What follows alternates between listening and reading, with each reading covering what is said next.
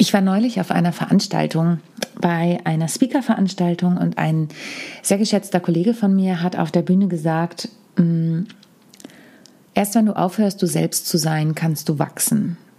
Und das hat mich sehr beschäftigt, denn ich sage ja immer, sei du selbst, egal was die anderen sagen. Und bei mir gab es ja auch einen Kurs, der heißt Be Yourself im Business, im Leben und vor der Kamera. Und warum mich dieser Spruch so beschäftigt hat und was das mit meinem Slogan Perfekt muss nicht sein, echt ist schöner zu tun hat und was das vor allen Dingen auch mit einem Reality Star zu tun hat, darüber rede ich in der heutigen Folge. Viel Spaß! How to Impress. Souverän und selbstbewusst auftreten im Leben und auf deiner Businessbühne. Hier bekommst du Tipps und Tricks rund um das Thema Wirkung, Auftritt, Stimme, Kamera und die Businessbühne. Ich bin Sonja Gründemann, die Expertin für deinen erfolgreichen Auftritt und berichte dir aus der Praxis für die Praxis. Immer nach meinem Motto, perfekt muss nicht sein, echt ist schöner. Hallo und herzlich willkommen zu einer neuen Folge von How to Impress souverän und selbstbewusst auftreten von und mit mir Sonja Gründemann. Wie du vielleicht weißt, wenn du mir schon länger zuhörst, bin ich ja eine absolute Rampensau und liebe es auf der Bühne zu stehen. Und neulich hm, war ich bei einer Speaker-Veranstaltung, darüber berichte ich gleich, das hatte ich ja schon im Intro gesagt und ähm, meine Duopartnerin Esther und ich, wir hatten einen Auftritt in St. Peter-Ording mit unserem Stück Backstage Women on Tour und ich hatte meine Visitenkarten von der Vortragsschmiede ausgelegt. Und dann kam ein Pärchen zu mir hinterher und sagte, was ist denn die Vortragsschmiede? Ich sage, naja, ich arbeite da mit Menschen daran, dass sie authentisch auf der Bühne wirken, auf der Businessbühne und ich halt selber auch Vorträge. Und dann sagte der Mann zu mir, bist du da genauso authentisch wie hier auf der Bühne? Und dann habe ich gesagt, ja klar. Es war meine erste Reaktion. Natürlich, ich bin immer so, wie ich bin. Und dann sagte er, ah, und wie machst du das? Und ich sage, was genau meinst du denn jetzt? Und er, na ja, da sind ja auch andere Leute und so weiter. Wie machst du das? Und dann habe ich so ein bisschen aus dem Nähkästchen geplaudert, wie ich eben mit Menschen arbeite, dass es als erstes darum geht, herauszufinden, wie sie wirken wollen, was sie aussagen wollen. Und neulich war ich eben auf dieser Speaker-Veranstaltung und dann sagte dieser Kollege, wie ich im Intro schon gesagt habe, ja, hör auf, du selbst zu sein, dann erst kannst du wachsen. Und dann habe ich sehr lange darüber nachgedacht. Ich muss auch noch mal gucken, ob ich den Kollegen erwische. Ähm, ich muss noch mal in die Aufzeichnungen äh, schauen. Ähm, da gab es nämlich auch Aufzeichnungen, ob es auch der Kollege war, den ich im Kopf habe und ihn fragen, wie genau er das meint. Denn ich bin ein bisschen anderer Meinung, beziehungsweise hinterfrage auch damit nochmal meinen Slogan, perfekt muss nicht sein, echt ist schöner. Denn der Gedanke, der mir damit einherging, war, schließen perfekt und echt sich eigentlich aus? Und da kommt meine Antwort, nein. Aber manchmal ist es leichter, sich den Druck zu nehmen, dass man perfekt sein soll, weil wir dann dazu tendieren, eine perfekte Rolle zu spielen. Und da gebe ich dir auch ein Beispiel. Auf diesem, auf dieser Veranstaltung war ein Speaker, dessen Speech war perfekt durchinszeniert. Also ich bin der festen Überzeugung, dass jedes Wort, jede Dynamik, jede Gestik, die er an den Tag legte, einstudiert waren. Denn dieser Vortrag war super, aber es fehlte das Herz. Es fehlte eindeutig das Herz. Ich saß mit einem geschätzten Kollegen da oben zusammen und wir guckten uns beide an und sagten, da fehlt was. Das ist eine perfekte Inszenierung, aber es fehlt was. Und jetzt ist eben die Frage, schließen sich eine perfekte Inszenierung und die Echtheit aus? Nein, das tut es nicht. Aber es ist schwierig, in eine perfekte Inszenierung Echtheit reinzubringen. Ähm, was will ich damit sagen? In eine perfekte Inszenierung, in einer perfekten Inszenierung kann es passieren, dass ich die Interaktion mit dem Publikum vergesse. Ich gebe dir ein Beispiel. Ein Theaterstück zum Beispiel, nehmen wir mal die großen von Stage Entertainment, die Musicals, sie sind perfekt inszeniert. Da haben die Schauspieler, die Musicaldarsteller ganz klar ihre Rollen. Und ich war ja damals für Aida im Final Callback, also für die Amneris, die ähm, weiße Hauptrolle sozusagen. Und das sind perfekte Inszenierungen. Da muss alles stimmen. Ich habe die Rolle nicht bekommen, weil ich zu klein war. Weil ich nicht perfekt zum Hauptdarsteller gepasst habe, weil ich zu klein war. Oder nicht perfekt zu der AIDA gepasst habe. Ich war zu klein. Das war die Begründung. Es lag nicht an meinem Gesang, es lag nicht an meiner Ausstrahlung, es lag an meiner Größe. Und dafür kann ich nichts. Daran kann ich nichts ändern, außer hohe Schuhe anzuziehen. Und das hat wahrscheinlich auch nicht gereicht.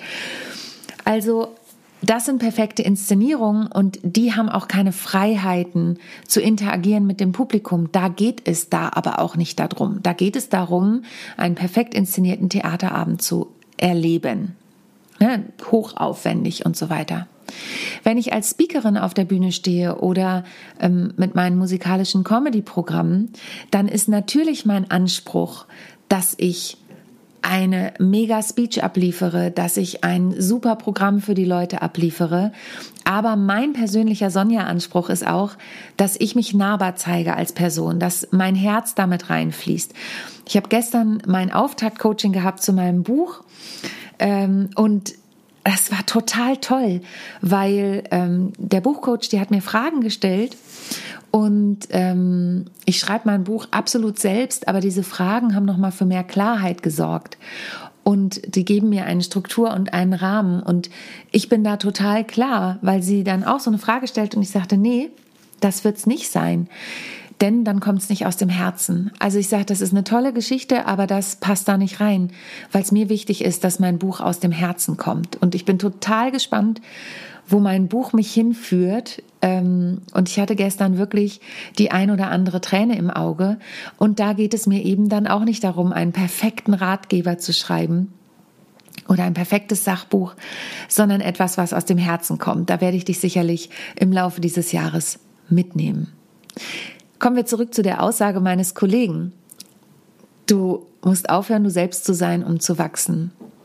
Ich glaube, dass das eine ganz große Stufe ist, die viele vielleicht irgendwann mal nehmen können. Und das mag jetzt sehr despektierlich klingen, aber viele wissen gar nicht, wer sie selbst sind. Und ähm, vielleicht zählst du dazu, dass du weißt, wer du bist und was du erreichen möchtest und wie du wirken möchtest. Aber viele Menschen wissen gar nicht, wie sie sie selbst auf der Bühne sein können und wie sie trotzdem authentisch sein können und nicht aufgesetzt wirken können. Und da kommen wir zu dem Thema Rollenarbeit. Rollenarbeit ist ganz klassisch aus dem Schauspiel. Du setzt dich mit einer Rolle auseinander und setzt dich eben damit auseinander, wie diese Rolle, wir nennen das im Schauspiel, angelegt ist. Also, als Beispiel, ich nehme mal einen Tatortkommissar, ja? Ein Tatortkommissar hat grundsätzlich in allen Tatorten die gleiche Aufgabe. Er soll einen Fall lösen. Oder sie. Ich bleibe jetzt mal beim männlichen Er. Er soll einen Fall lösen. Das ist die Aufgabe jedes Tatortkommissars. Und dann bekommen die natürlich Drehbücher. Und dann ist es so, dass die Tatortkommissare ja immer für mehrere Folgen sind. Das ist ja kein Kinofilm, der einmal erscheint, sondern es ist ja eine Serie. Das heißt, wir müssen schauen, wie wird diese Rolle angelegt. Ist der Tatortkommissar depressiv? Ist er witzig? Ist er durchgeknallt? Ähm, Vielleicht kennt ihr Jan-Josef Liefers in dem Münsteraner Tatort, der ja nicht mal ein Kommissar ist, sondern ein Gerichtsmediziner, aber auch seine Spleens hat. Oder eben Axel Milbrand dann als ähm, Kieler Tatortkommissar, der eher ein bisschen ruhiger ist. Oder der Dortmunder Kommissar, der seine Vergangenheit auch mitbringt und die ihn immer wieder beschäftigt. Also jede Rolle hat andere Attribute und ist anders angelegt. Und dann gab es mal den Saarländer Kommissar, der war ein bisschen durchgeknallt, der ist auf dem Fahrrad oder auf dem Mofa immer dahergekommen. Also das heißt, es gibt eine Rolle, die definiert ist, die Attribute hat, die ähm, in die Tiefe geht, die Charaktereigenschaften hat. Und so ein bisschen funktioniert ja auch meine Wirkungsfigur, zu gucken, hey, wie möchtest du denn wirken, wenn du da in deiner Rolle auf der Bühne stehst? Und diese Rolle ist ein Teil von dir. Das heißt nicht, dass wir eine komplett neue Rolle kreieren, sondern dass diese Rolle ein Teil von dir ist. Wenn du zum Beispiel Führungskraft bist, dann ist diese Führungskraft, mit der du auf der Bühne stehst, was auch immer die ist, wenn du mit deinen Mitarbeitern sprichst, wenn du große, ähm, wenn du CEO bist zum Beispiel und du hast große Ankündigungen zu machen, dann bist du in dem Moment in dieser Rolle. Und es gibt uns einfach total viel Sicherheit, wenn wir wissen, wir sind die Person in dem Moment, die wir sein möchten. Wir möchten diesen Anteil von uns zeigen. Und dahin zu kommen, das ist schon mal der erste Schritt. Und das ist das Schwierige. Und das ist auch das, was der Zuschauer meinte, der mich nach unserem Auftritt angesprochen hat. Wie schaffst du es, so authentisch zu sein? Weil ich mich gar nicht verstellen möchte. Natürlich, es war sehr lustig, weil meine Freundin Esther, meine Duopartnerin Esther und ich, wir sind ähm, nach St. Peter-Ording gefahren und wir saßen beim Essen und dann kam ein Anruf von einer Kundin, einer Businesskundin und sie sagte, das war ein bisschen spooky, du hast sofort dein Businessgesicht aufgesetzt. Du hast dein Businesslächeln aufgesetzt. Und das fand ich total interessant, wie sie mir das gespiegelt hat. Und habe gedacht, ja, krass, aber trotzdem bin ich ich selbst in dem Moment. Es ist bloß nicht die Rolle Sonja im Privaten und im Alltag. Ich habe viel von mir in allen meinen Rollen. Viel von Sonja privat ist da drin. Aber ich mache ja auch eine ganz klare Trennung zwischen persönlich und privat. Ich erzähle relativ viel aus meinem persönlichen Umfeld, auch in Seminaren und als Beispiele und auch Schwächen, vermeintliche Schwächen, die ich hatte oder Fehler, die ich begangen habe, ähm, aus denen ich gelernt habe, um im Prinzip auch ein Vorbild zu sein und zu sagen, hey, bei mir hat das geholfen. Das heißt nicht, dass das für dich hilft und das heißt nicht, dass das dein Weg ist, aber vielleicht kommst du darauf auf eine Lösung oder wir finden gemeinsam einen Weg, wie du du selbst sein kannst auf dieser Bühne. Und jetzt habe ich vorhin gesagt, ich möchte dir noch ein Beispiel von einem Reality Star geben. Und zwar ist es total witzig. Ich habe eine Ausbildung gemacht mit ähm, meiner einen Freundin Nina, aber noch einer anderen Nina. Und diese Nina ist heutzutage bekannt unter Nina Christine. Und Nina, Christine und ich, wir haben wieder Kontakt miteinander. Wir kannten uns eben in der Stage School Zeit schon in unserer Musical-Ausbildung. Und ich mochte sie immer, auch wenn sie immer polarisiert hat. Sie ist halt Millionärstochter. Sie ist bekannt geworden später als die deutsche Paris Hilton. Und ich darf sie jetzt, sie hat mich gefragt, ob ich sie in ihrer Livestreaming-Show, die sie neu hat, auf so einem Kanal besuchen möchte und mit ihr über das Thema Kameracoaching sprechen möchte. Und dann sagte eine Freundin von mir, wie kannst du das machen? Das geht doch voll gegen deine Expertise. Und dann habe ich gesagt, es geht gar nicht gegen meine Expertise, weil es um Kameracoaching geht und um Moderationscoaching. Und wir werden über diese Themen sprechen. Und Nina ist eine Person des öffentlichen Lebens. Also Nina Christine ist eine Person des öffentlichen Lebens. Und deswegen betone ich das auch nochmal, Nina Christine, denn das ist ihre Rolle. Das ist die Rolle der deutschen Paris Hilton. Das ist die super durchgestylte Frau, die in TV Shows auftritt wie Big Brother. Und ich habe sie in unserem Vorgespräch gefragt und ich darf das auch erzählen, ob sie diese Rolle mag. Und sie sagt, ich liebe diese Rolle. Aber es ist natürlich ein Haifischbecken. Es ist ein Haifischbecken und du musst auch knallhart sein. Und das ist wieder ein Anteil, den sie in sich hat. Und sie hat mir erzählt nochmal, dass ähm, ein Lehrer damals zu ihr gesagt hat, der selber wirklich keine große Nummer war, Nina, du wirst es nie zu etwas bringen. Du wirst nie in der Öffentlichkeit stehen und du wirst es einfach nicht schaffen. Du bist talentfrei. Und es wird total spannend in der Streaming-Show, weil wir darüber auch sprechen werden, ähm, wie sie es geschafft hat, nämlich durch harte Disziplin. Sie war zwischendurch auch fünf Jahre weg vom Fenster aus persönlichen Gründen und ist wiedergekommen und war sofort in einem Primetime-Format, was gerade einen Fernsehpreis gewonnen hat. Und das heißt nicht, dass das eine Rolle ist, die ich haben wollte. Überhaupt nicht. Es ist äh, fern von mir. Wirklich. Das könnte fast nicht ferner sein, die Rolle, die sie hat. Aber ihr ist halt auch ganz bewusst, dass sie diese Rolle gewählt hat und in dieser Rolle sie selbst ist. Und ihr rutscht dann auch mal ihr dreckiges Lachen raus. Aber sie ist sie selbst. Und weil sie so gut weiß, wie sie da sie selbst sein kann, und da kommen wir wieder zu der Aussage des Kollegen, konnte sie sicherlich auch wachsen. Aber der Schritt dahin, der ist jahrelange harte Arbeit. Und wenn du an dem Punkt bist, mega, dann feiere ich dich. Ich bin, glaube ich, selber noch nicht an dem Punkt. Ich bin immer so authentisch, wie ich sein kann, aber bei mir zählt halt immer noch mein Spruch, perfekt muss nicht sein, echt ist schöner, denn dadurch gebe ich mir auch die Erlaubnis, dass auch mal was schiefgehen darf.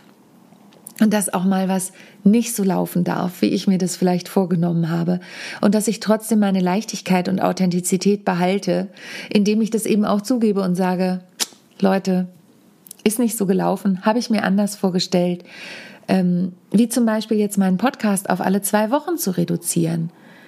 Warum mache ich das? Naja, ich will jetzt ein Buch schreiben und ich muss die Zeit irgendwo hernehmen. Auch mein Tag hat nur 24 Stunden. Und da mir das einzugestehen und zu sagen, hey, ich möchte mich ja nicht kaputt sein, ich möchte bei mir bleiben. Und einer meiner hohen Werte ist zum einen Freiheit und zum anderen Familie.